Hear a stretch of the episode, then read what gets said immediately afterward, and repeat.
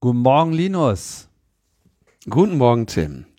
Hey, Linus, du alter Zerstörer. Schneidest du eigentlich meine Gespräche mit? Ich habe dich leider nicht verstanden. In welche Stadt möchtest du reisen?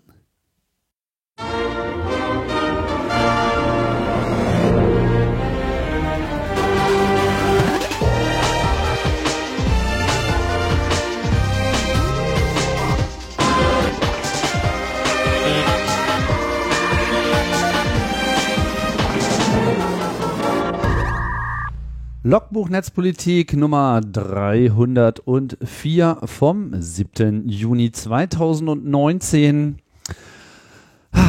Direkt aus der Sprachverarbeitung des Internets. die, die, die Stimme Amtor gibt es noch nicht für so Voice-Synthetika, ne?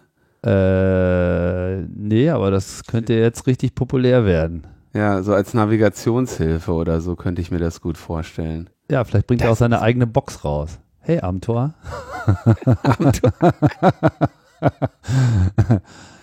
Und nachdem, nachdem das Ding was gemacht hat, muss man immer sagen, brav.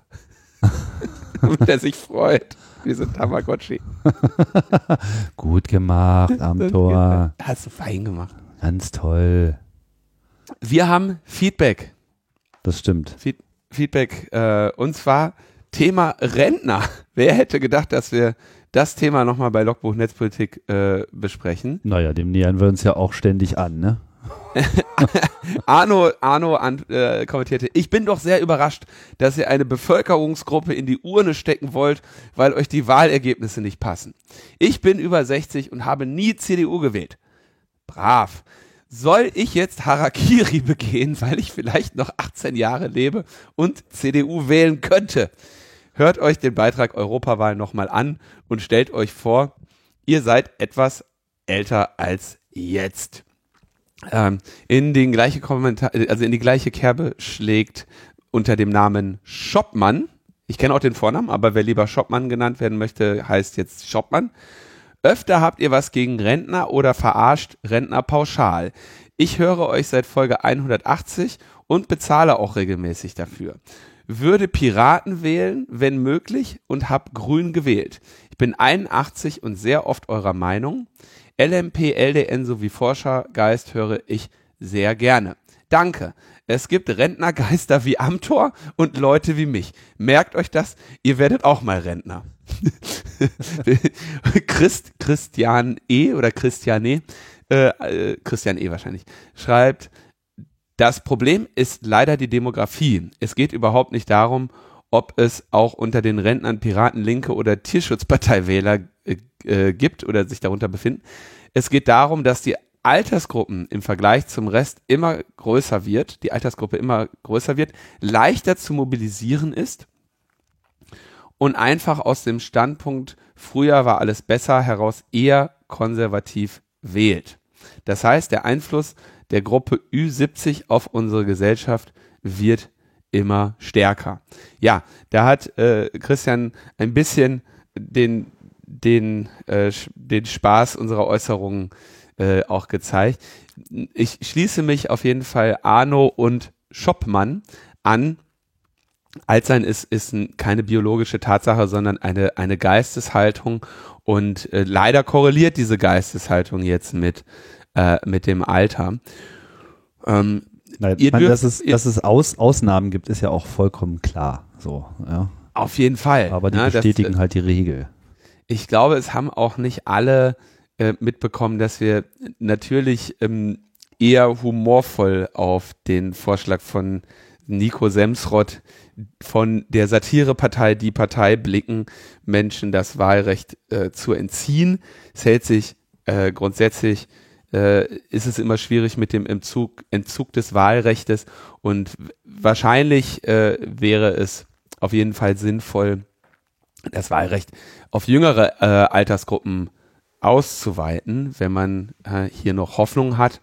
Äh, in den Rentneraltersgruppen ist die Hoffnung eben leider äh, geringer, ja? muss man dann so sagen. Aber selbstverständlich machen wir sowas nicht an biologischen Faktoren fest, sondern an harten politischen Faktoren, wie zum Beispiel Amtor, sehr schönes Beispiel für ein, für ein Frührentner. Ein rüstiger Frührentner. Sehr rüstig. Ja, das ist ein Drama. Also ich meine, ist ja allgemein bekannt, die äh, Alterspyramide ist schon, äh, ja, kippt, kippt um so und äh, wir haben einfach sehr viele Leute, die sehr alt sind und leider mehrheitlich dazu tendieren, äh, sich nicht in demselben Maße ähm, vielleicht an den Inhalten zu orientieren, die diskutiert werden, sondern vielleicht mehr an ihren Gewohnheiten. Andererseits, und das muss man ja auch lobend erwähnen in gewisser Hinsicht, immerhin gehen sie auch alle zur Wahl. Ja, also selbst wenn die, die bereiten sich wochenlang darauf vor. Ja, und äh, werden natürlich auch vom Bus abgeholt, ne? So ist ja nur auch nicht. Und bezahlt. das haben wir jetzt nicht gesagt.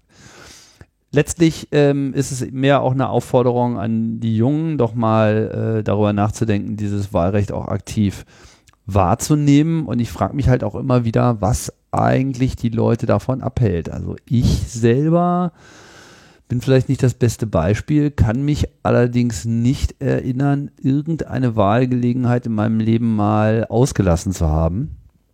Für mich war das irgendwie von Anfang an ein äh, probates Mittel, am politischen Diskurs teilzunehmen. Und ich frage mich halt immer wieder, was eigentlich Jugendliche davon abhält, das zu tun. Ja. Ähm, das geht nicht, da sind wir dagegen. Das dürfen die Kinder nicht. Wir haben Feedback noch zu der Wahl in Laubheim von Stefan Sommer. Guten Tag, die Herren. Als Wahl-Laubheimer, also auch damit, also der Wahl-Laubheimer ist quasi dann auch ein Laubheimer Wähler, ja? Wahrscheinlich. Wo ist Muss ich gestehen, das ist das, wo, das ist da, wo sie PC-Wahl benutzt haben. Ah ja muss ich gestehen, dass ich überrascht war zu hören, dass ausgerechnet hier bei uns derartige Kunststücke geleistet werden. Am mangelnden Internet kann es aber nicht liegen. Immerhin versorgt mich eine 16 äh, Gigabit Leitung seit circa Folge 75 mit diesem Podcast. Vielleicht liegt es eher daran, dass wir hier tief im CDU-Land sind 50 Prozent sind hier stand, eher Standard als die Ausnahme. Die Frage, die sich mir stellt, warum die hiesige Wahlkommission zu diesem Plan gekommen ist. Aber vielleicht klärt sich das in Kürze. Das Thema scheint nämlich auch hier für Interesse zu sorgen. Vielen Dank für die informativen dystopischen Stunden. Ja, ähm, ging dabei darum, um den Einsatz von PC-Wahl, der hier zu äh, unklaren Ergebnissen geführt hat in Laubheim. Wir hatten das kurz berichtet. Wenn ich das richtig verstehe, die, die Nachrichten aus Laubheim, die kommen eben über die 16 Gigabit Leitung auch dann nicht hinter die Paywall äh, zu mir. Wenn ich das richtig gelesen habe aus dem Google Cache, ähm, hat sich das jetzt dann doch als Zähl- und Bedienfehler herausgestellt. Übrigens ein Risiko, was ich in unserem Vortrag äh, über PC-Wahl auch immer äh, kritisiert habe, weil diese Software wirklich schwer zu, äh, zu verstehen und anzuwenden ist. Also ich hatte das nicht aus Spaß äh, mehrmals betont, äh, dass diese Software zu bedienen die größere Hürde war auf dem Weg, sie zu hacken. Ja, also das war tatsächlich, man sitzt da vor diesem Interface und sagt so, hä? Ich verstehe das nicht. Ähm, und das, das war der größere Teil der Arbeit, äh, diese Software zu hacken, als, ähm, als jetzt tatsächlich sie zu hacken. Dazu verlinken wir dann auch nochmal unseren Vortrag und die LMP-Folge zu äh, PC-Wahl. Und äh, dann haben wir noch Feedback bekommen. Ich muss das sagen, ich habe auf YouTube gibt es einen Vortrag von mir, der ist ein paar Jahre alt, der heißt äh, Gut drauf trotz Social Media, die Kunst des Trollens. Den habe ich vor einigen Jahren beim äh, Zündfunk Netzkongress gehalten und in ähnlicher Form auch schon mal beim, äh, beim Easter Hack. Ähm, ein, wie ich finde, ganz, ganz interessanter Vortrag, deswegen habe ich ihn auch gehalten. Geht so ein bisschen über Kommunikationspatterns, die Menschen in Debatten in den sozialen Medien zeigen. Und das ist einer der wenigen YouTube-Videos von mir, also die von mir veröffentlicht sind, wo ich die Kommentare nicht abgeschaltet habe, weil das ist einfach ein, ein, ein, ein einfach nur ein Fest, äh, darin die Kommentare zu schauen, weil der offenbar bei irgendwelchen äh, äh, rechten ähm, äh, wie nennt man das, Eliten, äh, bei den rechten Internet-Eliten kursiert und die kommentieren da fleißig und die schicken mir dann auch immer persönliche E-Mails, wie hier von Ulf Bert, die fand ich so schön, dass ich sie auch einfach mal hier zum Besten geben möchte. Äh, betreff gut drauf, trotz Social Media, die Kunst des Trollens. Hallo, lies dir mal auf Metapedia Gutmensch durch. Aus meiner Sicht bist du eine Gefahr für die Allgemeinheit. Links versifft ist bei dir ja noch untertrieben. Wie kommt man eigentlich mit der Ausbildung zu so abwertenden Äußerungen gegen seine Mitmenschen, wie du sie bringst? Du bist ein rot lackierter Faschist. Lackiert also nicht wie, nicht Lack, sondern Laken, ne? Also ich trage ein, ein rotes Laken. Mir fehlen echt die Worte. Eine Schande für die Hacker und das dressierte Publikum klatscht auch noch. Fefe und du können sich echt die Hand geben. Aus meiner Sicht seid ihr mit Abstand die größten Arschlöcher, die dieses Land zu bieten hat. Du verbindest irgendwelche Arbeit andauernd mit eurer terroristischen Antifa und das läuft im öffentlich-rechtlichen Rundfunk, also fließen da auch Gelder.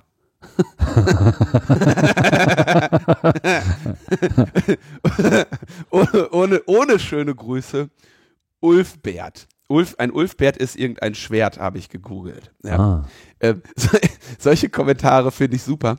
Vor allem habe ich dann ähm, Fefe mal angeschrieben, meinte, ey, Fefe, wusstest du eigentlich schon, dass wir uns die Hand geben können? Wir sind die größten Arschlöcher, die dieses Land zu bieten hat. Fefes Antwort war, ja, habe ich gesehen fand ich etwas übertrieben.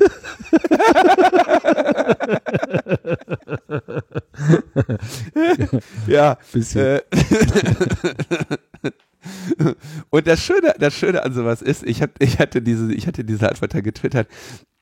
Äh, das Schöne ist, wenn, wenn ich das twitter, dann kommen immer so die eine oder andere Person, die dann äh, sehr freundlich und, äh, sag mal, ein bisschen besorgt oder so mir dann schreibt, ey, lass dich hier von den von den Leuten nicht nicht fertig machen oder so, ne? Und äh, ich muss dazu sagen, ganz ehrlich, ich lache mich darüber so, so gerne tot, ja, weil wenn ich mir überlege, wie, wie der sich aufgeregt hat, ja, was der für einen Aufwand betrieben hat, ne, der hat meinen Namen gegoogelt, dann hat er meine Webseite gefunden, dann hat er einen Kommentar geschrieben und ich, ich finde das so richtig schön, dass der dann da irgendwie wahrscheinlich noch mit der, mit der geballten Faust im Bett lag, weil er sich über irgendein YouTube-Video von mir aufgeregt hat. Da bin ich ehrlich gesagt sehr schadenfroh und, äh, und gemein. Insofern finde ich das immer sehr schön. Schreib mir ruhig noch mehr solche E-Mails. Ähm, ich äh, freue mich darüber. Ja, kann ich also nicht anders sagen. Eine Schande für die Hacker. Eine Schande und, und euer, eurer Antifa. Ja, ja, und, und vom öffentlich-rechtlichen Rundfunk fließt da Geld. Da fließen Gelder. Du verbindest irgendwelche Arbeit andauernd mit eurer terroristischen Antifa. Ja. Und das läuft im ÖRR, also fließen da auch Gelder. Heißt ja, ich glaube. Heißt das, dass dann die Antifa jetzt auch den öffentlichen Rundfunk bezahlt, so wie die Demonstranten? Umgekehrt. Der öffentliche Rundfunk gibt das ganze Geld der Antifa und die zahlt damit die Demonstranten. Ah, alles klar. Bei, bei der Gelegenheit nicht zu vergessen ist ja diese schöne äh, Verschwörungstheorie von, wie heißt nochmal der Führer da von dem, der, dieser Pegida-Führer? Wie heißt denn dieser Ulf? Der Vorbestrafte. Dieser Kriminelle da, dieser vorbestrafte Wirtschaftsflüchtling, der nach Spanien geflohen ist. Den sie rausgeschmissen haben aus Mallorca. Wirtschaftlichen Motor. Wie heißt der denn noch? Weiß nicht, Bau, Baumann oder? Baumann, Bachmann. Bachmann. Ulf, Ulf Bachmann. Nee, Bachmann? Ich glaube. Ich glaube, der ist der. Das sind so unwichtige Menschen. Nee, Ulf Bachmann ist jemand anders. Mann, wie heißt der denn? Der war doch ein Pegida-Spinner. Ja. Google einfach mal Spinner von Pegida. Spinner von Pegida. Ah. So, da steht's. Lutz, Lutz, Lutz Bachmann. Lutz Siehste? Bachmann. Spinner von Pegida, erster Treffer. Sofort. ah, das ist so schön. Ach, genau, der, der, Lutz Bachmann war ja der, äh, war oh Mann, das, das erkläre ich auch in dem Vortrag, aber Lutz Bachmann hat irgendwann mal die, die Verschwörungstheorie äh, in die Welt gesetzt. Äh, ich wäre also auch vom öffentlichen Recht, öffentlich-rechtlichen Rundfunk finanziert und von der Großen Koalition. Wie wir wissen, die Große Koalition hat auch ein großes Konto und damit bezahlt sie mich. Schön wär's. Ja. Aber Leute, die Große Koalition ist gar nicht mehr so groß. Sie haben nicht mehr so viel Geld. Also spenden. Nee. Die Große Koalition hat auch ein großes Konto. Ja, so genau. Von allen bin ich gekauft. Mhm. Ähm, deswegen kann ich mir ja auch hier diesen Podcast leisten. Mit meiner terroristischen Antifa. Super. So ist das. Super. Solche Kritik finde ich gut. Ja. Und es gibt noch einen anderen Punkt, der mir, wo wir, wo wir so ein bisschen bei, bei Debatten gerade sind, ja. Mhm. Debattenkultur. Also so, ähm, ich habe jetzt in den letzten Tagen und Wochen mh, ja so zu diesem Rezo äh, hat man ja die Reaktion der CDU gesehen ähm, zu dieser gesamten Thematik äh, Hack, Hackibacki. da haben wir ein schön, schönes Outro. Da haben wir ein schönes Outro, liebe Freunde. Diejenigen, die sich immer beschweren, wenn am Ende der Sendung ein Outro kommt, am Ende dieser Sendung kommt ein Outro. Ja, könnt ihr jetzt schon mal euch den Wecker stellen und wieder geweckt werden. Ähm, wenn man über diese Themen redet, ich, ich stelle ähm, zwei Patterns fest. Das eine ist, äh, jetzt hier sowas hier wie von Ulf Bert, ja, also die, die ganz, die ganz, die, die an einer ganz heißen Sache dran sind, ja. Wo fließen die Gelder? Das andere ist aber tatsächlich, ähm, sehe ich in der Auseinandersetzung mit Menschen, die mal ernsthaft auf ein Problem hinweisen und das debattieren wollen. Ja? Wir werden immer wieder ähm, solchen ähm, disqualifizierenden, ähm, herabwürdigenden Sprüchen ausgesetzt, ähm, der Form, jetzt hören Sie doch mal auf mit diesen unzulässigen Verallgemeinerungen, ja, ähm, oder ähm, so einfach, wie Sie das sagen, kann man das nicht sehen, das muss man differenzierter betrachten. Ähm, und das sehe ich also hier in der gesamten Rezo-Debatte, ja, wird, wird den, wird, wird ausgerechnet Rezo und Leuten, die seine Thesen und Analysen vertreten, eine Vereinfachung äh, unterstellt, während äh, und das passiert immer genau dann, wenn du genau nicht mehr vereinfachst.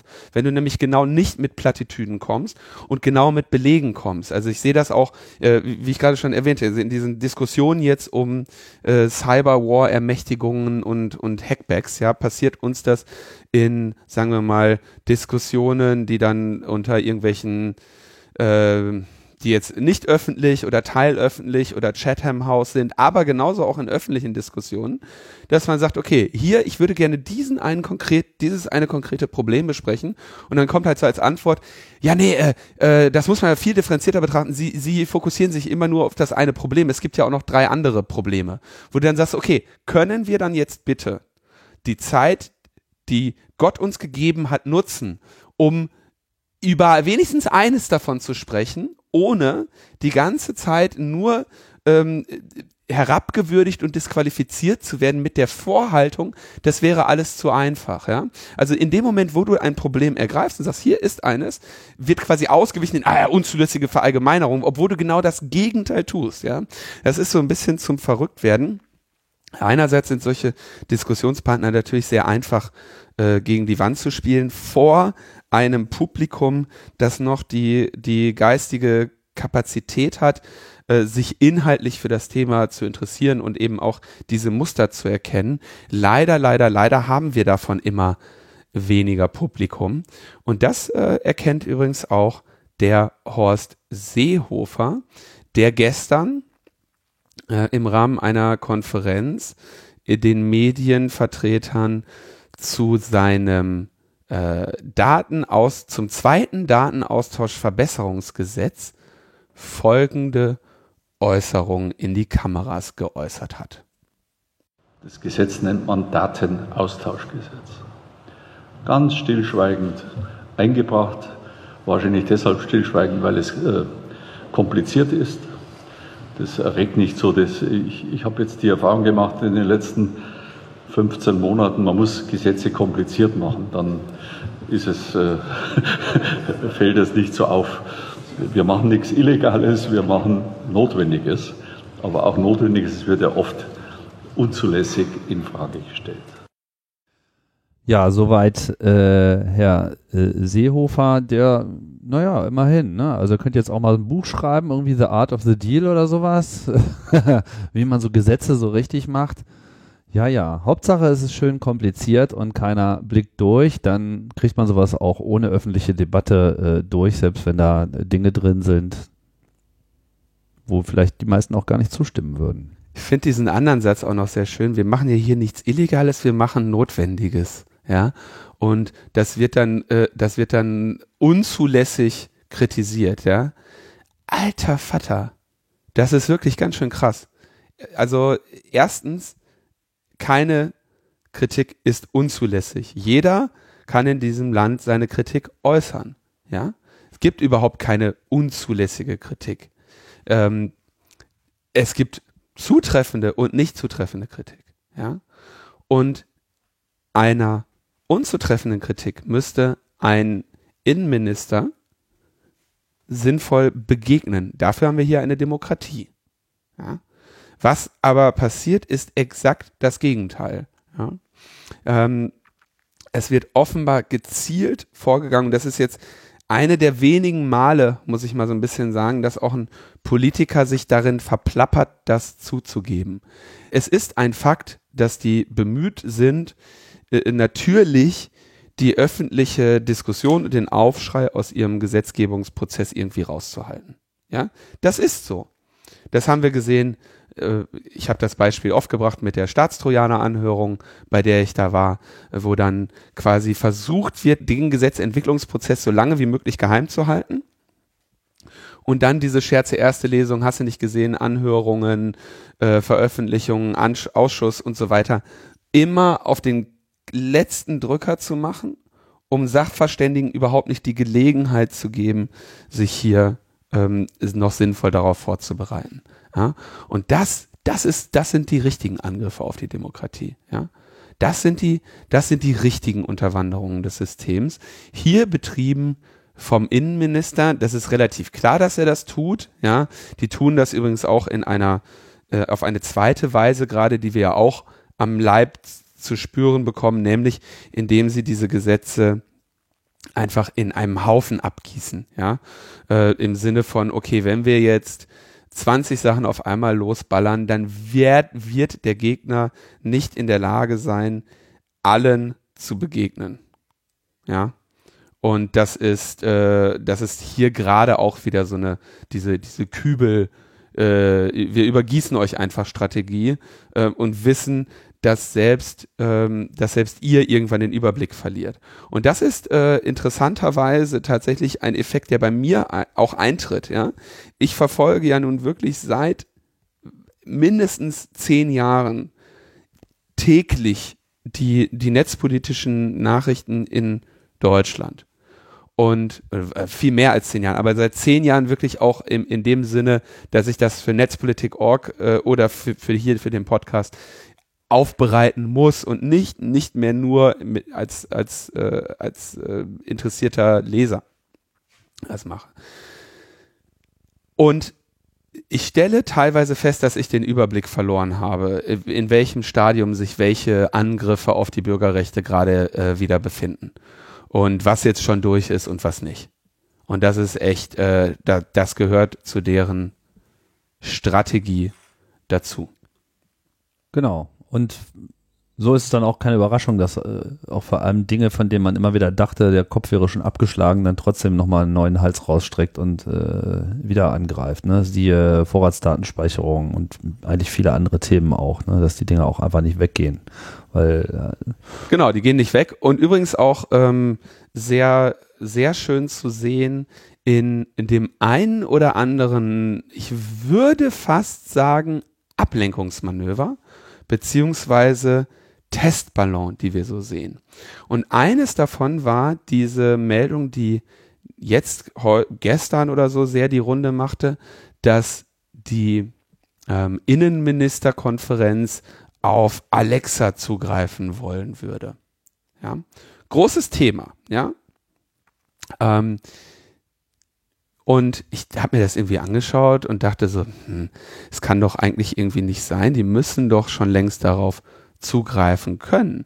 Denn diese Alexa-Daten werden ja über die Cloud an die Amazon-Server gesendet und unterliegen dort dann im Zweifelsfall ganz einfach dem Telemediengesetz und sind sollten nach meiner Laien, nach meinem Laienverständnis problemlos zugreifbar sein. Da sollte es überhaupt gar, kein, äh, gar keine Probleme geben. Und äh, diese Nachricht stammte von äh, von tagesschau.de ursprünglich, glaube ich. Nee, Funke Mediengruppe. Äh, die sagten, okay, die Innenminister von Union und SPD wollen sogenannte digitale Spuren aus dem Bereich Smart Home als Beweismittel vor Gericht verwenden. Okay.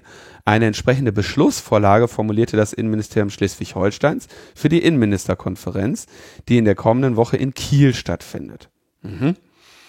So, dann wird da in der, zitieren Sie offenbar aus dem Text, eine immer größere Bedeutung, Zitat Ende, bei der Aufklärung von Kapitalverbrechen und terroristischen Bedrohungen käme diesen Daten zu.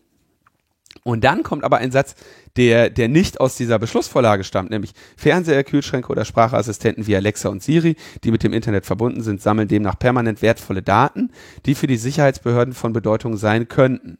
So, dann haben sie sich ähm, äh, an diese, an Innenministerium und so weiter gewendet mit der Bitte um Stellungnahme. Kommt eine schriftliche Stellungnahme äh, aus, ich glaube, Kiel zurück, wo sie sagen, äh, das Bundesland äh, Schleswig-Holstein hätte sich für das Erkennen, Sichern und Auswerten solcher digitaler Spuren ein Kompetenzzentrum eingerichtet und dies sei auf der Basis der geltenden Rechtslage geschehen und im Koalitionsvertrag zwischen CDU, FDP und Grünen vereinbart gewesen. Jetzt frage ich mich, fand's, ach so, das ist na klar, der Koalitionsvertrag in Schleswig-Holstein.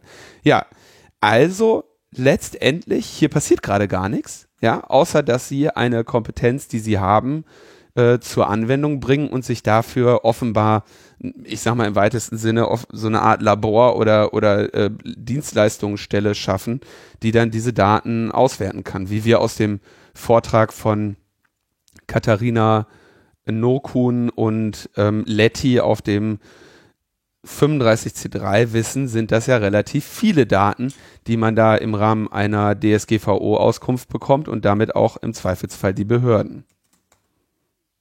Kompetenzzentrum digitale Spuren. Tja, ich meine, also natürlich müsst, also du kannst ja nicht jedes Mal, wenn du jetzt an Amazon schreibst, äh, irgendeinen Polizei-Oberkommissar mit dem PDF dahinlegen und sagen, äh, werte das mal aus, hör das mal an. Also natürlich hast du für IT-Forensik ähm, Kompetenzzentren, ne? pflegt das LKA und BKA ja auch, dass sie dann eben eine Abteilung digitale Spuren haben. So, also ich, ich, ich halte das vorsichtig für eine Nichtmeldung. Mhm. Also die Daten sind nach meinem Laienverständnis ohnehin zugreifbar. Okay. Und die, äh, die, die Stellungnahme sagt das ja auch. Erkennen, Auswerten solcher digitaler Spuren auf Basis der geltenden Rechtslage. Und ich interpretiere die geltende Rechtslage so, dass diese Daten selbstverständlich angefragt werden können. Wir hatten ja auch schon diesen Mordfall in, ähm, in Großbritannien war das, glaube ich, in dessen Rahmen Alexa-Daten angefragt wurden. Und ähm, ich, ja, also ja, ist ein Problem auf jeden Fall. Deswegen stellt man sich sowas auch nicht in die Wohnung, ja, weil die Dinger eben, also nicht nur, weil man äh, vor der Polizei Angst haben muss, sondern eben auch, weil man den Unternehmen, die diese Daten nutzen, auswerten äh, und verwerten, nicht vertrauen kann. Aber, äh, und natürlich ist das ein Problem, aber ich habe das jetzt fast als so eine Art äh, Testballon, lass mal hier so eine Nichtmeldung lancieren, mal gucken, wie die Leute reagieren. Äh, und dann schauen wir mal weiter. Was ist dein Eindruck, wie die Leute reagieren? Ja, die Leute reagieren natürlich total äh, äh, unzufrieden und genervt und sagen, wie das Ding ist nicht äh, ist, ist äh, unterliegt nicht meiner Privatsphäre und da darf äh, Jan und Mann drauf zugreifen. Natürlich hat da keiner Bock drauf. Ja, das ist natürlich wirklich die Frage, wie man an der Stelle die Privatsphäre äh, definiert. Ne? Also wenn sie ähm, sozusagen nur definiert ist als das, was in deiner Wohnung steht und stattfindet, ja, ähm, anstatt einem auch wenn äh, Daten aus dieser Privatsphäre aus technischen Gründen außerhalb deiner Wohnung gespeichert werden, dann hört deine Privatsphäre auf. Dann ist das äh, meiner Meinung nach auch eine Interpretationsfrage. Ich vermute, dass das früher oder später, hoffentlich, einmal äh, tatsächlich höchstrichterlich geklärt wird, ja, und man genau diese Frage ähm, auflöst, aber na, nach meinem, wie gesagt, Laienverständnis, ich freue mich über kluge, qualifizierte Kommentare, die mir sagen, dass es rechtlich gesehen aktuell nicht so wäre. Ich denke, ich verstehe das als ganz äh, klassische äh, äh, Online-Anbieter, die Daten rausgeben müssen bei Bedarf. Das haben wir bei E-Mail so, das haben wir bei, bei sonstigen Angeboten so, die wir nutzen. Und so verstehe ich auch diese Cloud- und sonst was Dienstleistungen von, äh, von Amazon. Und wenn die Polizei sagt, wir müssen wissen, was XY bei Amazon bestellt hat, bekommen sie es auch. Und genauso werden sie äh, auf Nachfrage auch diese Audioaufnahmen bekommen. Ähm, problematisch ist das auf jeden Fall. Und natürlich ist das auch nicht richtig. Und natürlich wäre es sinnvoll, hier ähm, die, die Rechtswege zu bestreiten, dafür zu sorgen, dass hier, äh, was weiß ich, Löschfristen und ähnliches äh, gesetzt und eingehalten werden. Aber ich glaube nicht, dass das, äh, also, ne, haben wir halt ein Thema, um das wir wieder kämpfen müssen. Aber ich habe zumindest aus der rechtlichen Sicht nicht den Eindruck, dass das jetzt überraschend käme oder dass hier eine gesetzliche Änderung äh, äh, stattfinden müsse. Und die sehe ich auch so in dieser Beschlussvorlage der Innenministerkonferenz nicht. Haben wir natürlich wieder eine, eine schöne Analogie zu dieser ganzen Debatte um Sicherheitslücken, ja, die wie wir mehrfach diskutiert haben, vielleicht auch deshalb nicht geschlossen werden, damit man sie schön in den Schrank legen kann für den Fall, dass man sie ja vielleicht irgendwann nochmal brauchen kann. Ne? Fragt man sich natürlich auch, ist die Politik überhaupt in der Lage, Unternehmen dazu zu zwingen, jetzt hier eine maximale Privatsphäre in ihrem technischen Design schon äh, abzusichern, wenn es auf der anderen Seite auch als tolle neue Datenquelle zur Erforschung von kriminellen Vorgängen dienen könnte.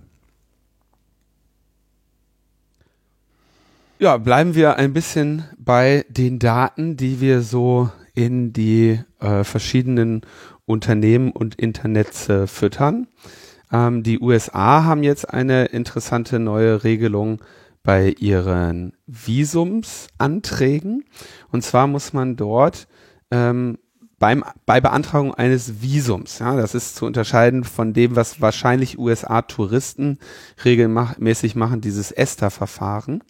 Ähm, also wer ein Visum in den USA beantragt, muss grundsätzlich Informationen über seine Social Media und E-Mail-Konten offenlegen. keine Angabe ist keine Option. Und eine Falschaussage ist dann eben falsch, ja.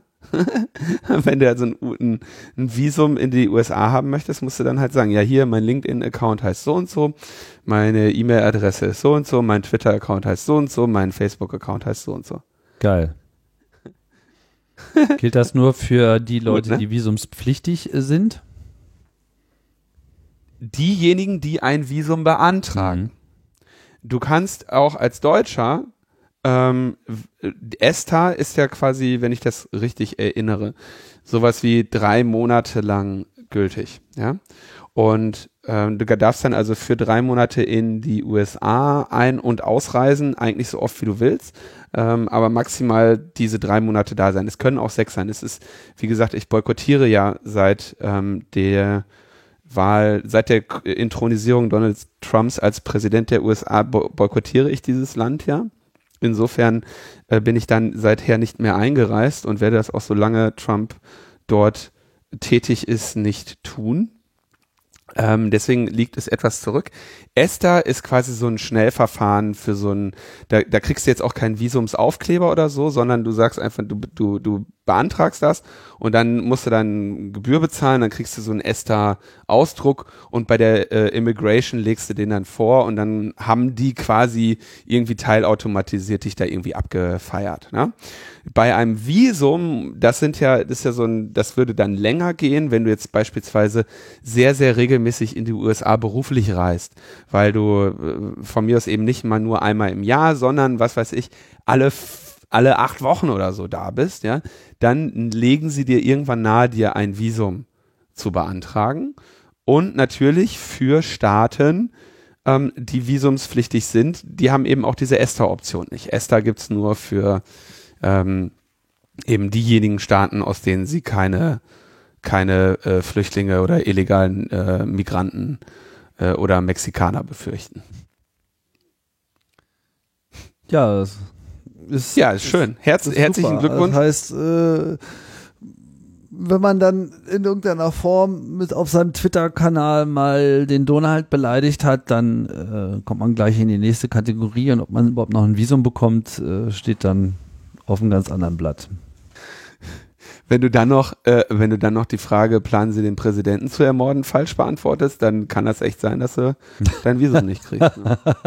Sie haben Nein gesagt, aber können wir das doch ganz klar herauslesen, dass Sie das vorhaben. Die Falle ist natürlich, also diese Fragen werden ja deshalb gestellt, weil eine Falschbeantwortung der Fragen ähm, Grund für einen unmittelbaren Rauswurf aus dem Land ist. Ja, also es sind einfach nur so, ein, sind einfach so, damit sie sofort einen Ausweise, Ausweisungsgrund haben, sobald du eine dieser Fragen falsch beantwortet hast. Ja, und ähm, da sind ja, ich, ich weiß gar nicht mehr, welche Fragen das alles waren. Irgendwie, planst du irgendjemanden umzubringen? Hast du das mal geplant? Du in einer terroristischen Vereinigung? Und mm, irgendwie Krankheiten oder sowas kommt da auch noch drin vor. Ich weiß das nicht mehr genau, findet man online.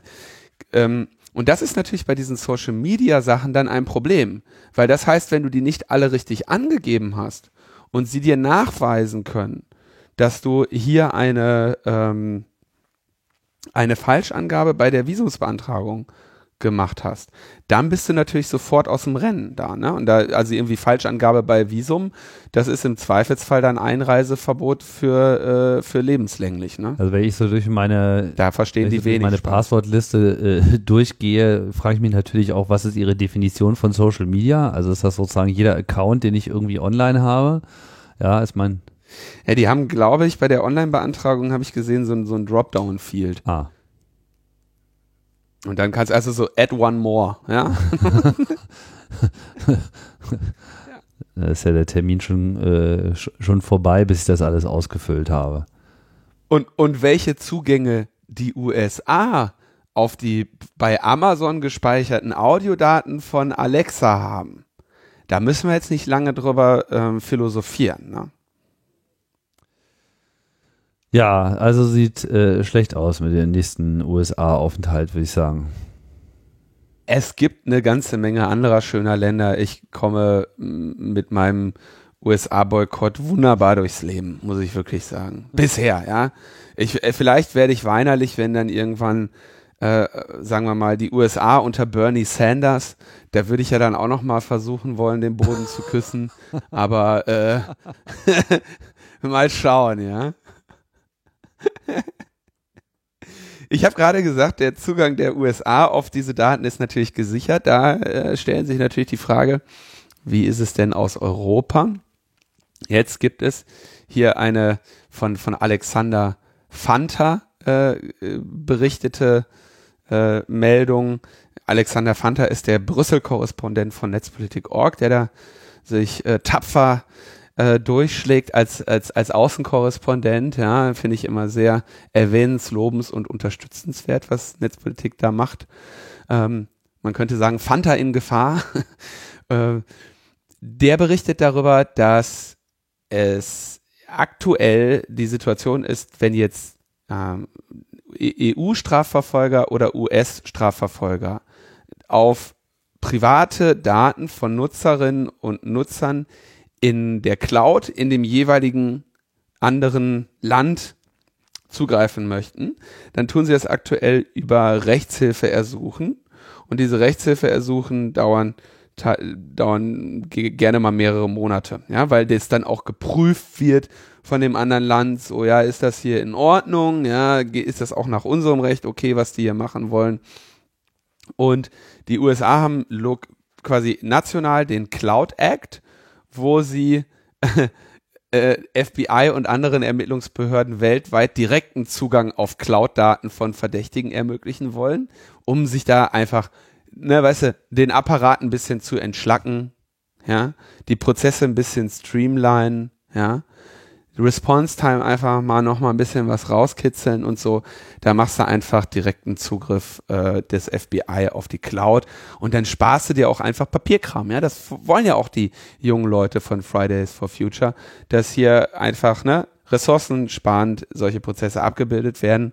Und jetzt würden heute, wenn jetzt ein, ein, eine Anfrage der USA käme, dann hätten die deutschen Behörden den geprüft und entschieden, äh, wie damit umzugehen ist und ob sie dem Rechtshilfeersuchen äh, stattgeben oder nicht. Ja? Das soll sich jetzt ändern, denn der Sitzstaat des Anbieters oder der betroffenen Person, also entweder der Cloud oder der betroffenen Person, kann nun nicht eingreifen, auch wenn der Zweck der Ermittlungen fragwürdig ist. Ja, die Firmen können das zwar dann entscheiden, ob sie die Nutzerdaten herausgeben oder sich der Anordnung widersetzen, aber es ist natürlich auch klar, dass die Firmen das erstens nur nach nur zögerlich tun werden und dass es immerhin äh, immer eine sehr schlechte Idee ist, wenn die Abwägung von Grundrechten in den Händen von Unternehmen ist, die ein finanzielles Interesse haben, äh, diesen Anordnungen einfach schnell nachzugeben und ihre Ruhe zu haben. Also auch hier keine besonders geile Idee. Aber äh, ich habe das jetzt nicht so ganz verstanden. Ist das jetzt nur eine, ein Move in den USA oder ist das äh, eine, eine Absprache? Nein, nein, nein, nein, gegenseitig. Okay. Mhm. Ja. Also die, die USA soll, äh, also Ziel ist, dass es einen gegenseitigen Zugriff ohne weitere richterliche äh, Anordnungen geben soll. Toll. Ne? Die EU-Kommission kriegt dadurch natürlich auch den weltweiten Zugriff. Ne? Das, so läuft das ja beim, äh, beim Tausch der Daten. Ja? Die, äh, die EU-Kommission kriegt dann länderübergreifende Zugriffe und die USA auch und dann können die Strafverfolger aller Länder, Strafverfolger aller Länder vereinigt euch. Ja, das ist im Prinzip so die Übertragung des Geheimdienstmodells dann auf die Strafverfolgung. Genau. Toll. Gute Idee. Wir haben noch eine gute Idee gehabt. Also es gibt die ganze Zeit nur, äh, äh es gibt es gibt die ganze Zeit nur gute Nachrichten, wie, wie bekannt bei uns. Ähm, Google. Also ich habe ja, also ich weiß, ich nehme das äh, mit Interesse zur Kenntnis, dass der Google-Browser Chrome mehr oder weniger Marktführer im Bereich der Browser ist. Ja. Ähm, und ich habe nie ganz verstanden, wieso man einen, ausgerechnet einen Browser von Google nutzen und diesem vertrauen sollte. Aber ne, freies Land, jeder, äh, jede äh, Schäfer, äh, wie heißt das? Je, jedes Lamm kann seinen Henker selber wählen. ähm, und äh, jetzt hat Google sich entschieden, also wenn man einen Adblocker verwendet, dieser Adblocker dann häufig als Browser-Plugin ähm, realisiert wird. Ja? Äh, ein, also bekannte Adblocker sind jetzt irgendwie uBlock Origin, äh, uMatrix, äh, Privacy Badger und äh, was es was es noch gibt. Ne? Adblock Plus nutzen auch viele.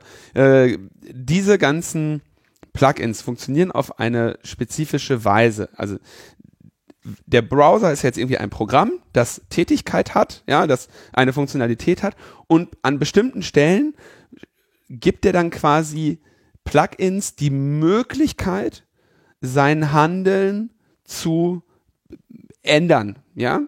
In diesem Fall mit der äh, mit einer API-Funktion äh, oder mit der Web Request API in der jetzt quasi das Browser-Plugin dann sagt, aha, hier findet eine Request statt auf eine Domain, die auf unserer Sperrliste ist, den unterbinden wir jetzt.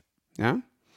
Und das äh, so funktioniert quasi dieses Browser-Plugin. Das Browser-Plugin lädt sich regelmäßig eine lange Sperrliste. Da sind irgendwie, je nachdem, welche Sperrlisten man aktiviert, eben ein paar hunderttausend ähm, Domains drauf, oder äh, reguläre Ausdrücke, also quasi Suchbegriffe für die Art Request, die man nicht ähm, ausführen möchte.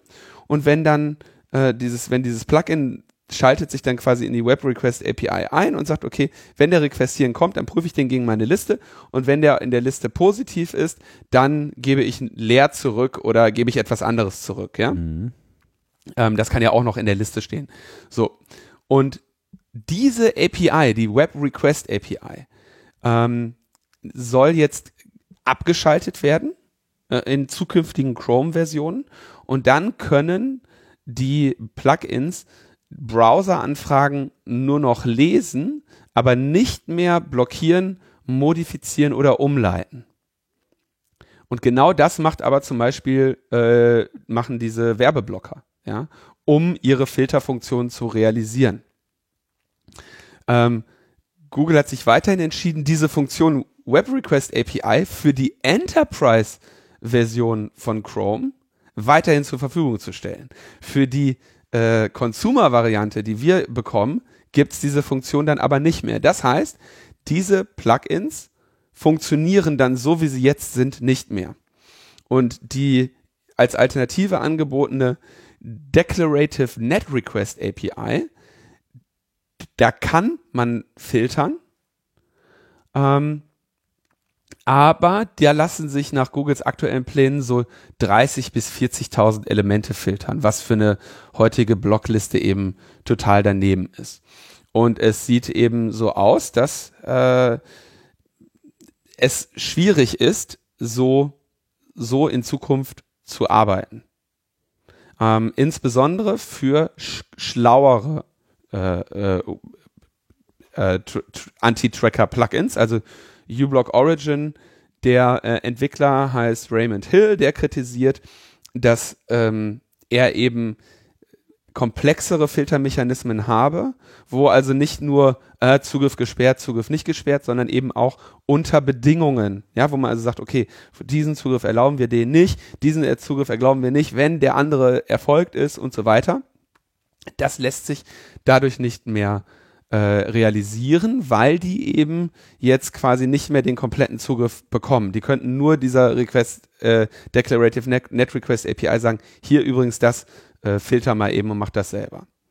Das ist ähm, sehr schwierig und klingt natürlich jetzt erstmal nur nach so einer, nach einem, technischen Streit, aber Google als primär werbefinanziertes Unternehmen hat natürlich schon auch hier einen ganz offensichtlichen Interessenkonflikt, der ähm, der, der nicht äh, außer Acht zu lassen ist. Man muss das jetzt aber, glaube ich, nochmal etwas differenzierter äh, betrachten. Zunächst einmal, wenn ich das jetzt ah, ah, ah, ah, ah, ah, ah, differenzierter betrachten, Tim. Das haben wir gerade gesagt, dieses äh, Kommunikationspattern. Aber ich bin gespannt, ob du ob differenziert, ich das differenziert betrachten kann. Ja, also äh, ich bin jetzt mit den technischen Details nicht äh, vollständig vertraut, äh, blicke da jetzt sozusagen äh, von außen drauf. Für mich sieht es allerdings aus, als ob Google hier im Prinzip genau dasselbe macht wie Apple schon vor einiger Zeit getan hat. Die haben ja explizit Content Blocking überhaupt als Feature eingeführt. Und das Content Blocking funktioniert an der Stelle aber auch deklarativ. Das heißt, die ganzen Adblocker, die auf Safari und so weiter laufen, äh, benutzen im Prinzip genau dasselbe. Da ist, glaube ich, die Filterrohlliste irgendwie bei 50.000. Ähm, und das äh, Argument dabei äh, ist natürlich einerseits technisch, also Speed, Optimierung etc. Das äh, andere ist natürlich auch, dass man quasi auch verhindern möchte, dass eben mit Extensions Dinge überhaupt erst eingebaut werden, also sozusagen dein Datenstream, den du von den Webseiten erhältst, dann unter Umständen ja auch maliziös verändert werden kann. Und äh, was sicherlich auch ein Problem ist. Also das Target sind jetzt hier wahrscheinlich nicht unbedingt nur Adblocker. Ähm, also klar, das kann man jetzt erstmal so sehen, dass das bei Google äh, so ist. Andererseits äh, müsste man ja dann Apple genau dieselbe ähm, genau dasselbe unterstellen, nur dass sie überhaupt nicht im Ad-Business drin sind. Ganz im Gegenteil und sogar sozusagen Privacy ja sozusagen als Feature äh, verkaufen. Also die streiten sich tatsächlich über die Länge der Listen, die sie da reingeben können, ja. ja? Und ich bin, mir ist zumindest kein Streit bekannt zwischen uBlock Origin und Apple, weil bei mir funktioniert uBlock Origin im Safari-Browser.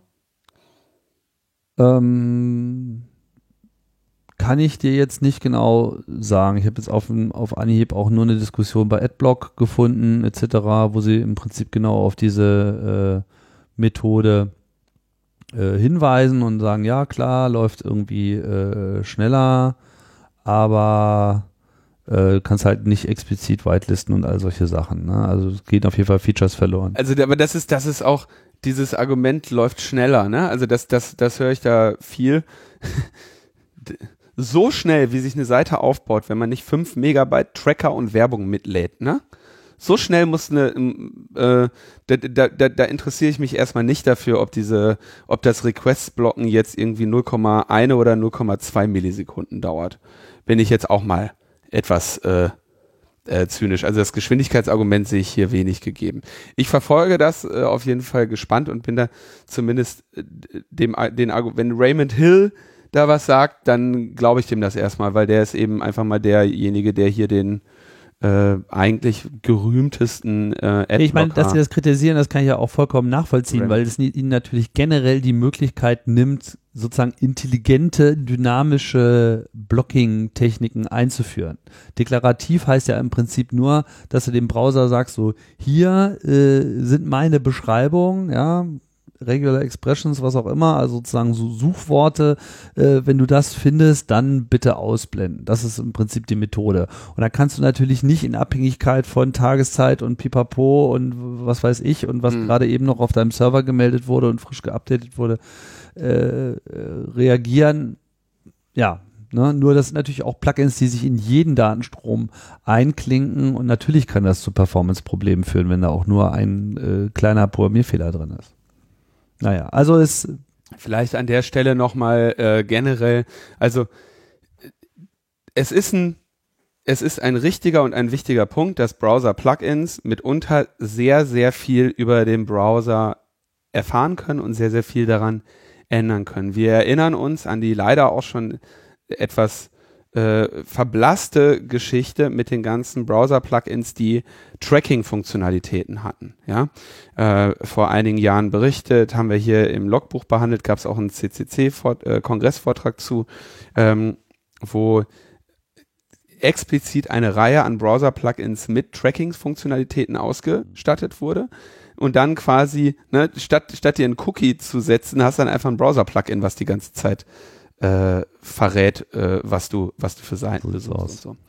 Ähm, also Browser-Plugins sind ein Problem. Deswegen effektives Ad-Blocking und Tracker-Blocking Blocking bietet sich natürlich zusätzlich durchaus auf Netzwerkebene an.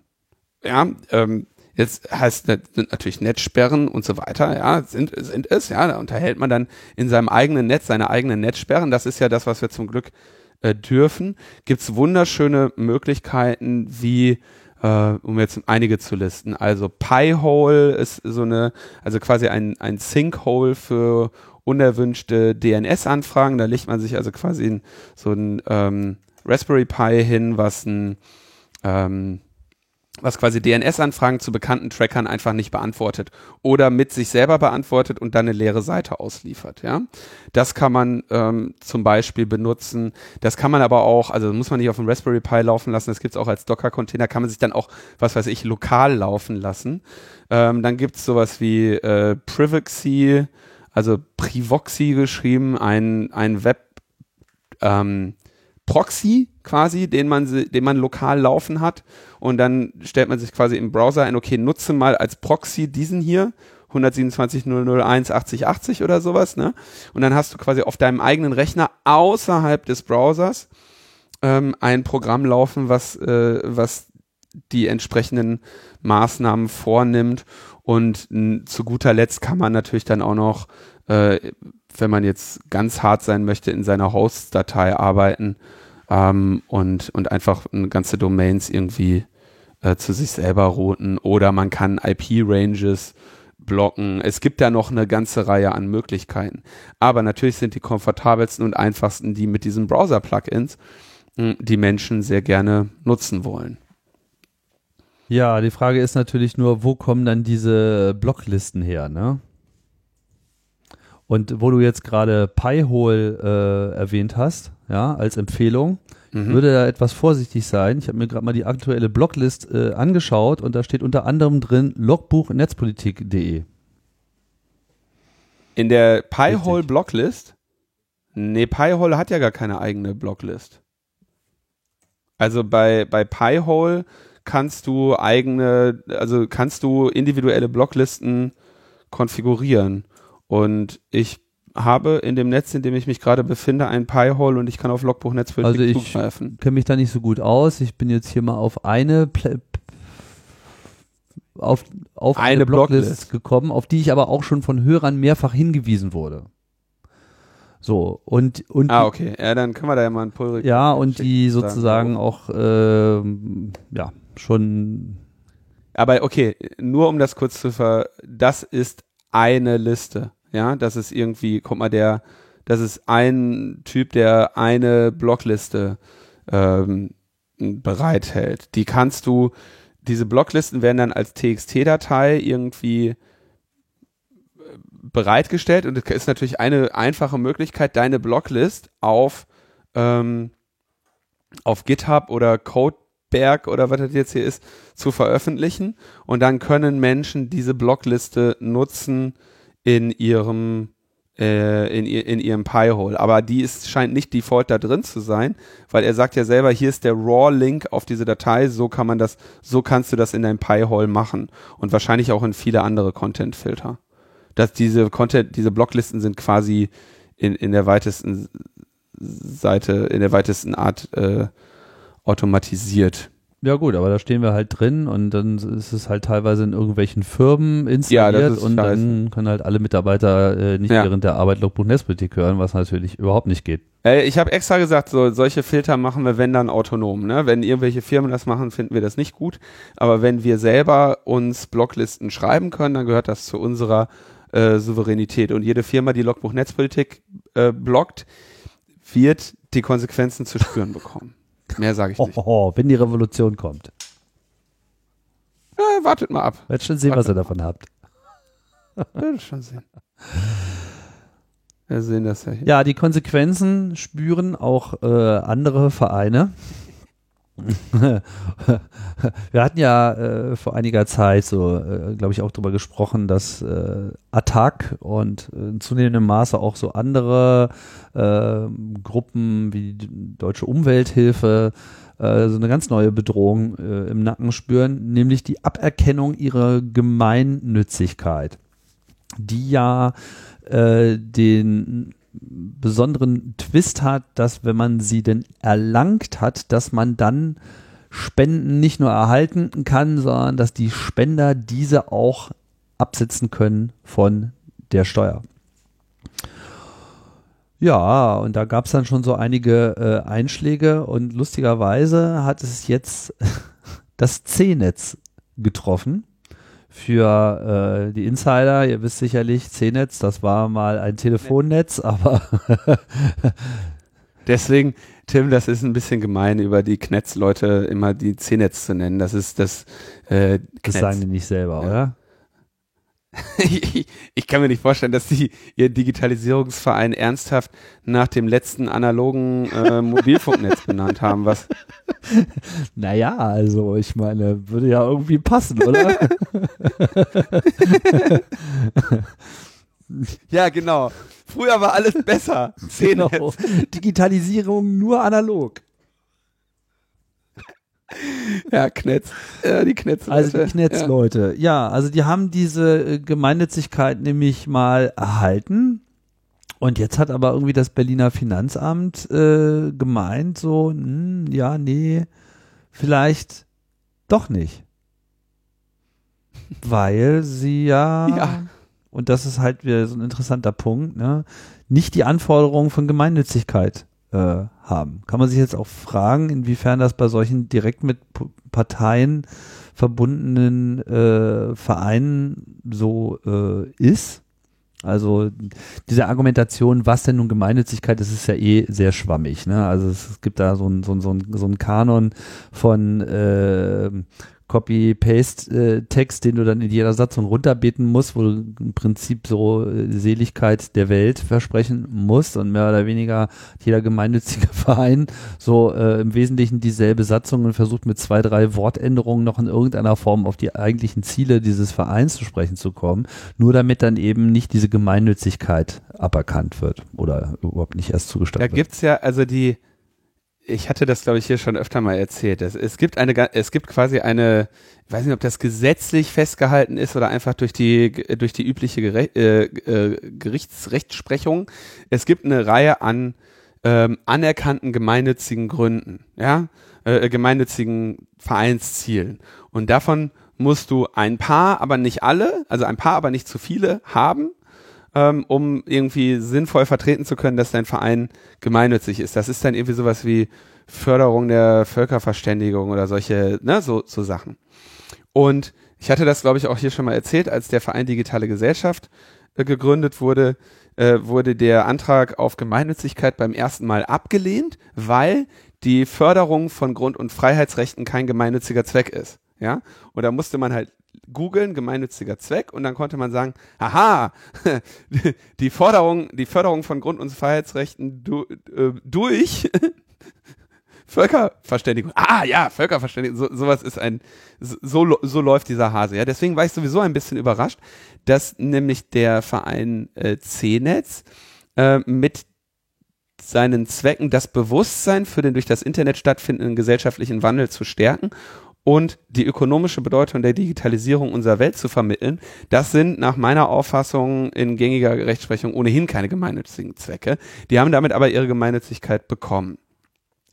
Ähm, vielleicht noch ganz kurz zu, also Steuer, diese steuerliche Absetzbarkeit ist deshalb relevant, weil das bedeutet, dass man dorthin quasi aus seinen Bruttoeinkünften spenden kann und dass diese Ausgabe, die man ja dann quasi aus seinen Bruttoeinkünften macht, vollständig auf äh, die Brutto, äh, also quasi von den Bruttoeinkünften abgezogen wird und dann man Nettoeinkünfte hat. Ja, und das kann man, glaube ich, in so gut wie unbegrenzt. Also mit Brutto und Netto meinst du, also du Vorsteuer und Nachsteuer nicht. Normalerweise bezieht genau. sich das ja auf die Umsatzsteuer, die hat damit jetzt nichts äh, zu tun. Nee, genau. Für, von deinen wirklichen äh, versteuernden, ähm, von deinem zu versteuernden Einkommen. Zu versteuernden Einkommen. Genau. Und dementsprechend zahlst du dann weniger ja. Steuern und dann spart man sich halt, gerade wenn man ohnehin viel Einnahmen hat, sagen wir mal sowas in der Größenordnung von 40 bis 45 Prozent dieser Zahlungen und damit wird quasi durch den Staat äh, deine Spende auch verdoppelt.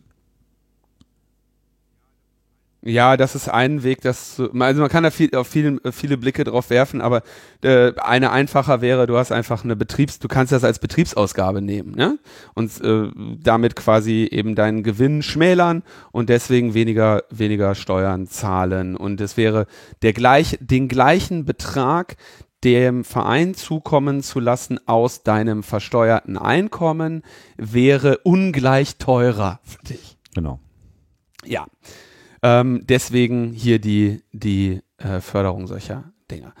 Ähm, Problem, jetzt haben Sie bei der, beim, beim Knetz gesagt, tja, äh, erstens, euer gesamter, gesamter Vereinsvorstand äh, irgendwo im Beirat sitzt noch eine ehemalige Grüne. Ansonsten sind das alles CDU-Kader bei euch. Ne? Da rennen ja äh, so Menschen wie der Thomas Jatzombeck, ähm, die Dorothee Bär und wer da nicht alles durchs Bild läuft bei, bei C-Netz. Ja? Also es ist ein Verein aus CDU-Kadern, ja, und der Vorstand besteht aus CDU-Kadern. Und gleichzeitig äh, fiel der Verein sehr interessiert, interessant dadurch auf, dass sie äh, Rezo-Reaktionen empfohlen haben. Die haben dann nämlich ein sechsseitiges Papier geschrieben. Die CDU habe ihre besondere Stärke beim Umgang mit den digitalen Themen verloren und äh, haben sich dann auch innerhalb der CDU, also Knetz war gegen die Urheberrechtsreform und dann sagen sie, es gibt aber reichlich geeignete Personen, 500 Mitglieder im Knetz, die könnten hier ähm, für die CDU was Besseres machen und haben sich damit sehr spezifisch ähm, der CDU angedient und haben explizit auch gesagt, dass sie ihre Kompetenz in den Sachfragen und als Hilfestellung in der Kommunikation der CDU anbieten. Und äh, von denen stammt auch diese Idee, die CDU müsse andere eigene Influencer aufbauen. ja, und das geht natürlich nicht. Ähm, das geht tatsächlich nicht so. Ähm, wenn du ein gemeinnütziger Verein bist, kannst du natürlich nicht quasi spezifisch einer Partei äh, Hilfe anbieten zur Wahrung der Parteiinteressen. Du kannst natürlich einer Partei, du kannst natürlich sagen, hier liebe CDU, ähm, wir schreiben euch mal ein ein cooles äh, Paper, da könnte ein Gesetz draus machen und dann wird Deutschland ein geileres Land. Das kannst du machen, klar. Aber du kannst nicht sagen, ey CDU, wir helfen euch mal und beraten euch mal, wie ihr irgendwie eure Wählerschaft behalten könnt. Und ähm, das sind dann eben ähm, Sachspenden an diese Partei. Dafür haben wir eine Parteispendenregelung und die könnten hier eben äh, nicht zugelassener, in nicht zugelassener Form von dem Verein Knetz an die CDU gegangen sein, denn anderen Parteien äh, will der äh, will das Knetz ja offenbar nicht so helfen.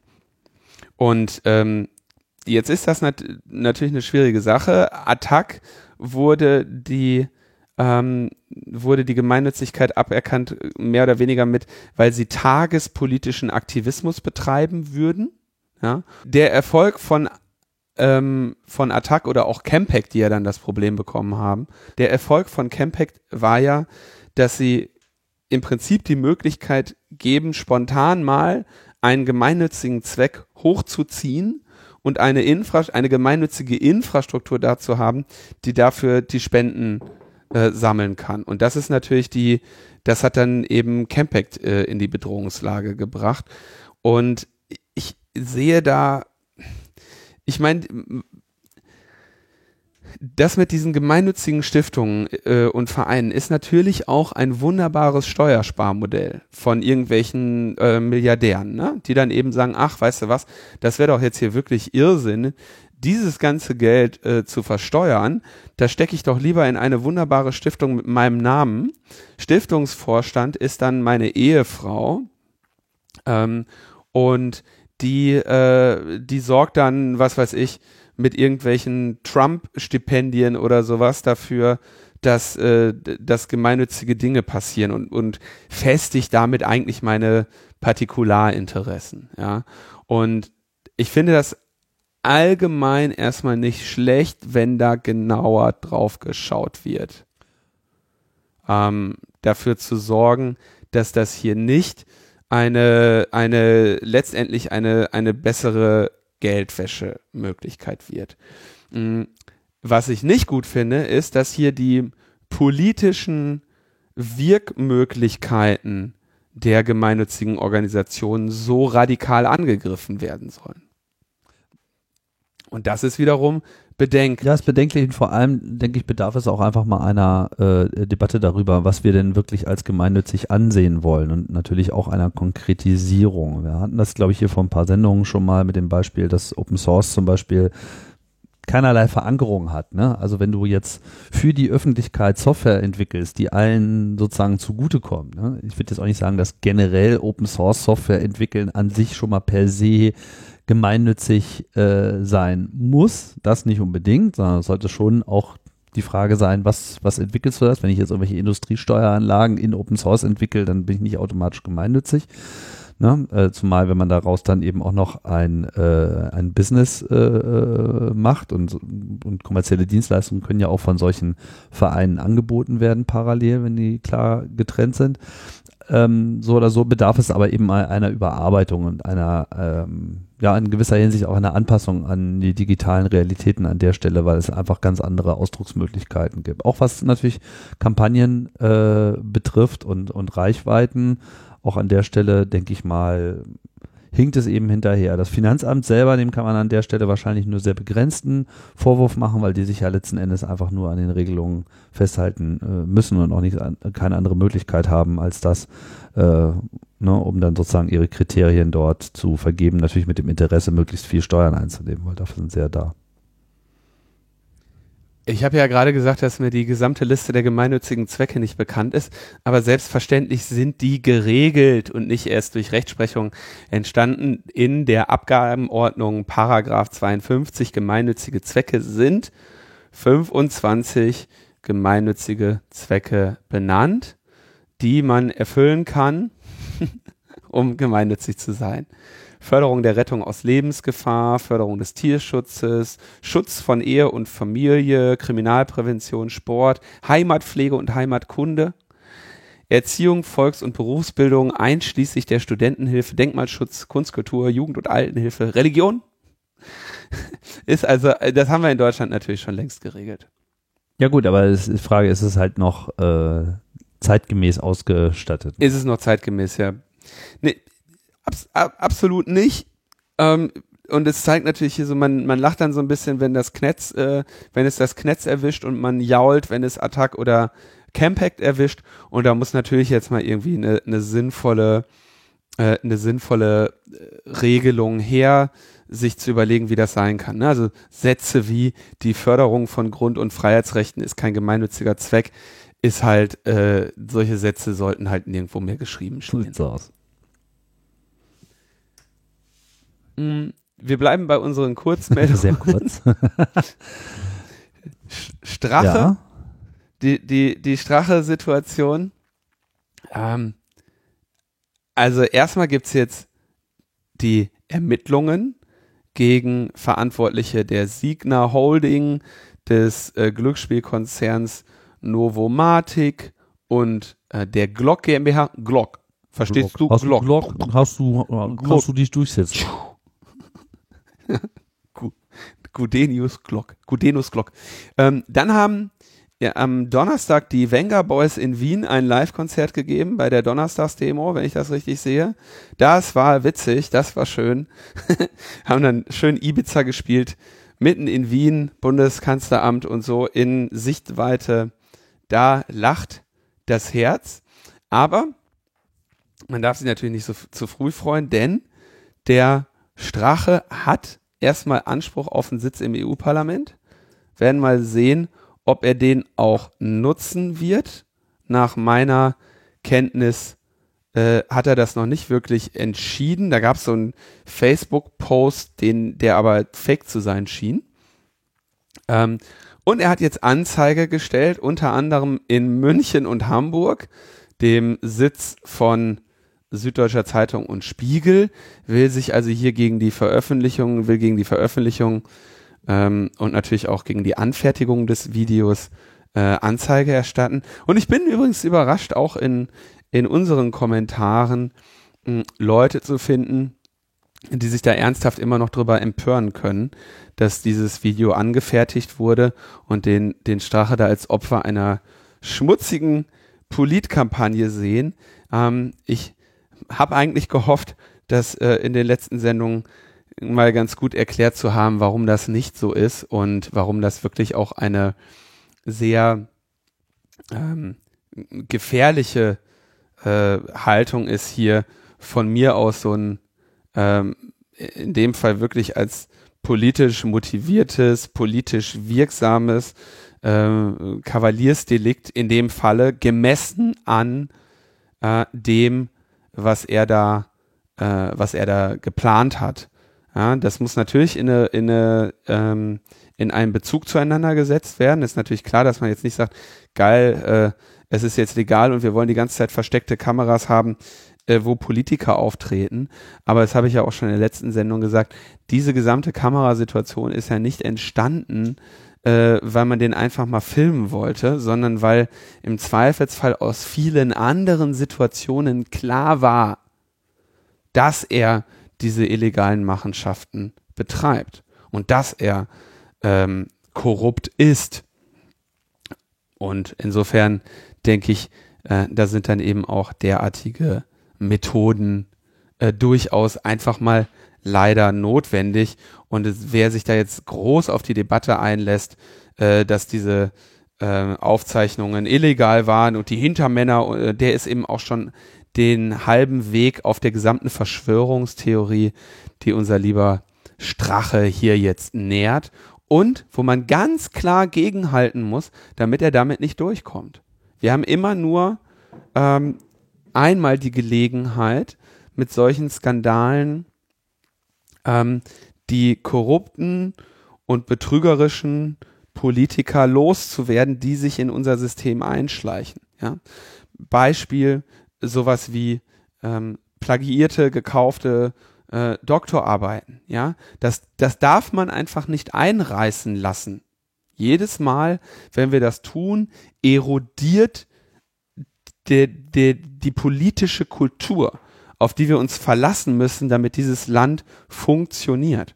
Und wir müssen nicht weit gehen, mit dem Zug fahren oder blicken, um zu sehen, was mit Ländern passiert, in denen ähm, Verstöße gegen Gesetze und Verstöße gegen Anstand bei Politikern längst äh, geduldet und auf die leichte Schulter genommen werden. Ich denke da, was weiß ich, an Länder wie Italien, wo man das seit langer Zeit beobachtet. Man kann sich auch ähm, südlich der USA eine ganze Reihe Länder anschauen, wo man das beobachtet. Und es ist ruckzuck eine politische Kultur da, wo man so etwas toleriert wo man sich, wo man sagt, ja, ja, so ist das, die da oben, die sind alle ein bisschen, ja, müsste, ja, ich müsste, aber dafür hat er die Grenzen ordentlich dicht gemacht, ne, dafür hat er den Neger hier rausgescheucht. Darauf darf man sich nicht einlassen, ja. Es geht darum, hier die, die politische Kultur zu wahren. So sieht's aus. So sieht's aus. Die äh, politische Kultur wahren muss man auch im Sicherheitsbusiness äh, Kleine Meldung nebenan. Ich fand es äh, ganz bemerkenswert, ist vielleicht ein bisschen zu großes Wort, aber vielleicht mal einfach mal ein gutes äh, Beispiel äh, herauszustellen.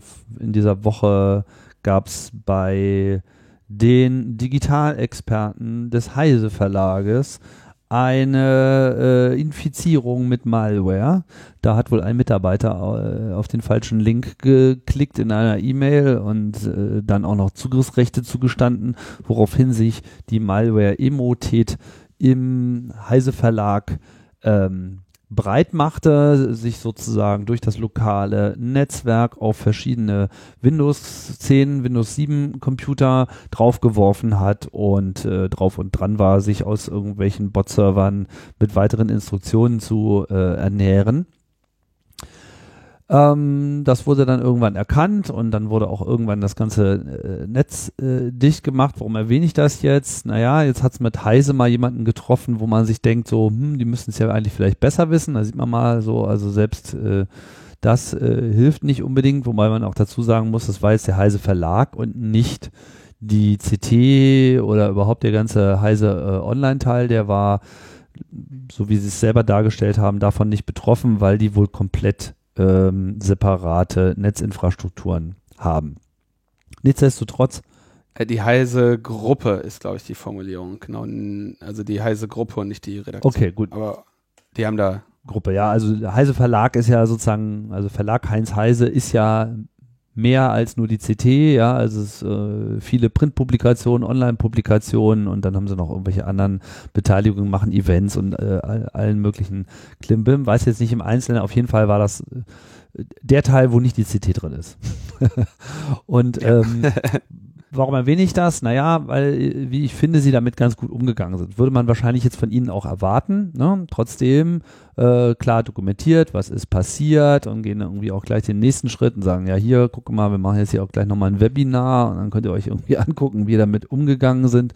Das finde ich ist ein gutes äh, Beispiel. Sicherlich, Heise hat es da äh, einerseits auch ein bisschen einfacher. Ne? Also einerseits stehen sie natürlich auch unter einem ganz anderen Druck, ne? hier äh, sich entsprechend zu verhalten und haben natürlich auch ganz andere Möglichkeiten, dadurch, dass sie diese Media-Outlets schon haben und voll äh, bedienen können.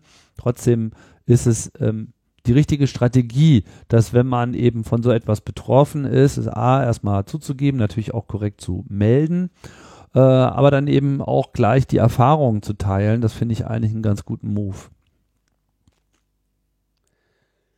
Äh, ja, ich, äh, also auf jeden Fall, und das ist auch sehr schön und äh, will ich auch überhaupt nichts gegen sagen. Ich, wär, ich hätte nur jede andere Re Reaktion eines äh, IT-Verlages äh, nahezu äh, unmöglich äh, ge gehalten, für, für nahezu unmöglich gehalten. Also ist ja völlig klar, dass sie das jetzt ähm, behandeln, ja, da haben sie mal einen äh, nie gekannten Einblick in ihre, in, in solche Trojaner-Aktivitäten und selbstverständlich bereitet das ein IT-Fachverlag mit einem, mit einem Security-Journalistenteam ähm, entsprechend auf. Also ich finde das jetzt weniger überraschend, aber äh, das ändert natürlich nichts daran, dass die, äh, auf, die, die, die Aufarbeitung sehr gut ist. Gibt es auch die Heise Show der letzten äh, wann, wann lief die gestern? Habe ich sogar live geguckt mit äh, Jürgen Schmidt und so, der dann darüber sprach. Und äh, alles, äh, auf jeden Fall sehr interessant. Ich würde nur noch mal ganz kurz auch erklären, wie diese an, wie dieser Angriff durchgeht. Also mh, das wurde auch dort beschrieben. Das ist einfach im Moment. Ich mache ja in letzter Zeit wieder öfter so ein bisschen Malware-Analysen und schaue mir das an, wie wieder so die aktuellen Dropper funktionieren und so. Ähm, bei Heise war es so und in den meisten Fällen ist es so, dass solche Schadsoftware in einer äh, im Rahmen eines angehängten Word-Dokumentes kommt. Bei Emoted oder Emote, Emotet oder wie auch immer muss man dazu noch sagen, das sind so gezielte Angriffe. Also die wissen dann schon, mit wem die sich da auseinandersetzen. Das verschicken die nicht ähm, tausendfach, sondern vielleicht hundertfach. Das ist auch nicht so ein nigerianischer äh, äh, Prinz mit Standardtext, sondern die haben sich auch von richtigen E-Mail-Verkehr Nee, nee. bemächtigt und den dann sozusagen als Lockvogel benutzt.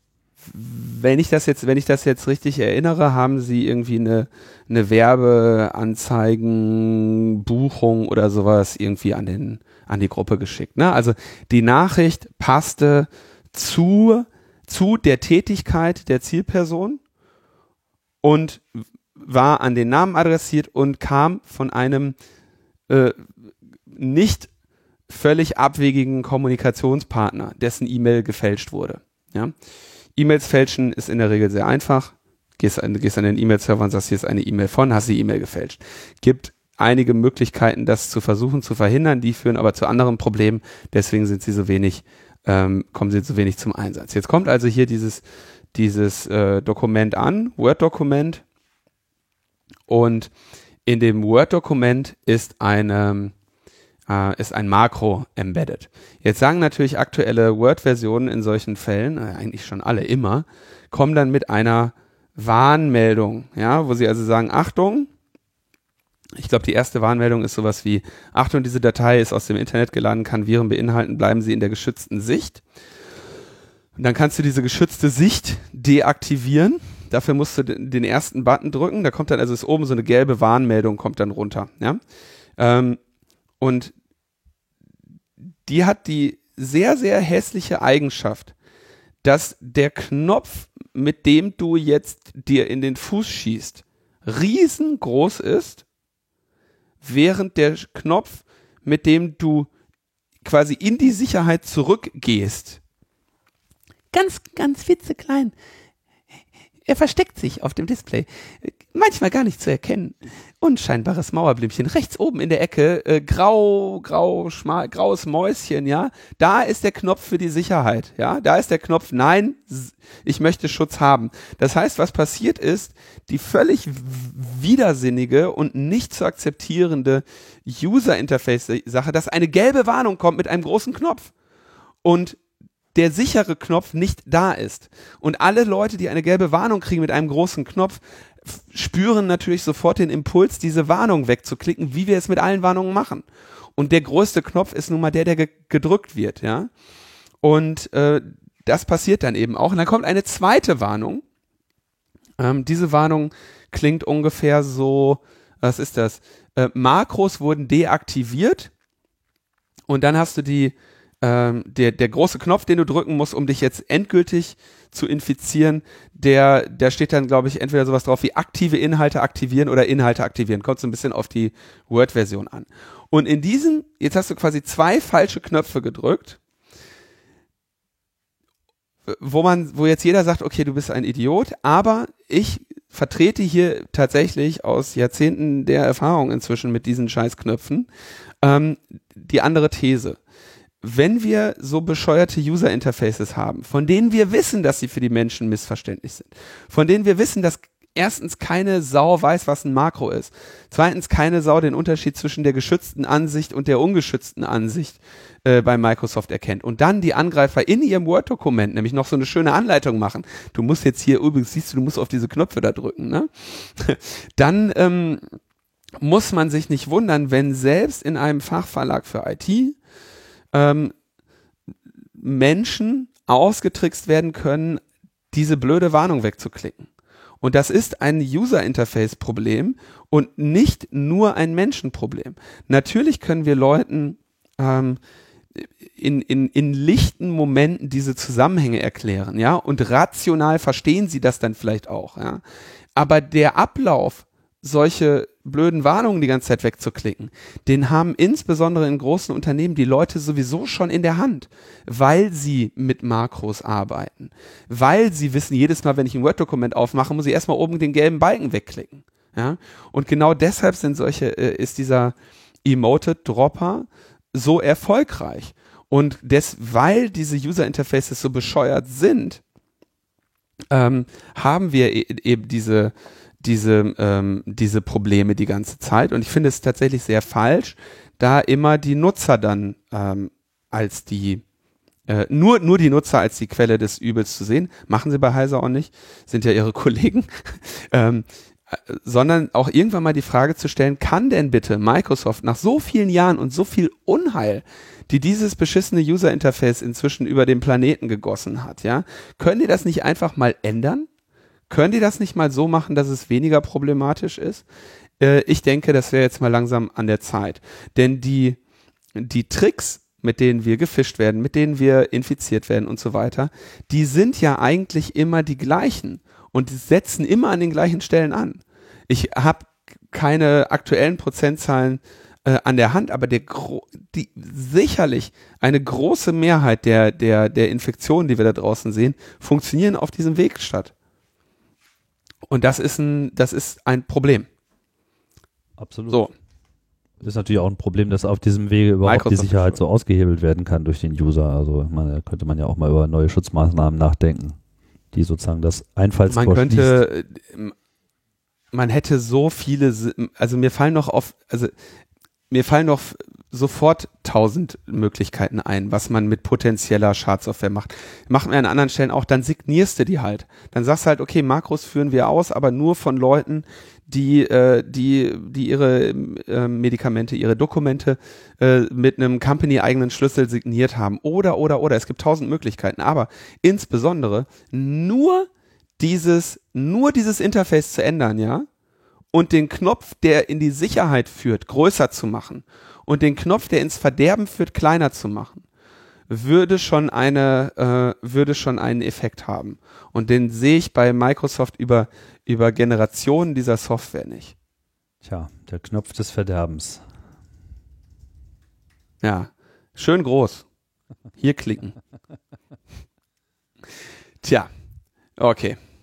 Also das äh, kann man sich auf jeden Fall mal anhören, kann man sich mal durchlesen und äh, was er, also ähm, was er auch beschrieben wird, also die Emoted-Leute legen es tatsächlich darauf an, eine längere äh, Lateral Movement Phase zu machen, in der sie erstmal sicherstellen, dass sie sowas wie Backup-Systeme und so weiter auch erkennen und auch Was heißt das Lateral Movement? Um Achso, ähm, also äh, wenn du einen, einen Angriff machst als, als Hacker, du bist in der Regel musst du jetzt insbesondere bei Unternehmen äh, zunächst einmal überhaupt in deren Netz drin sein. Ja?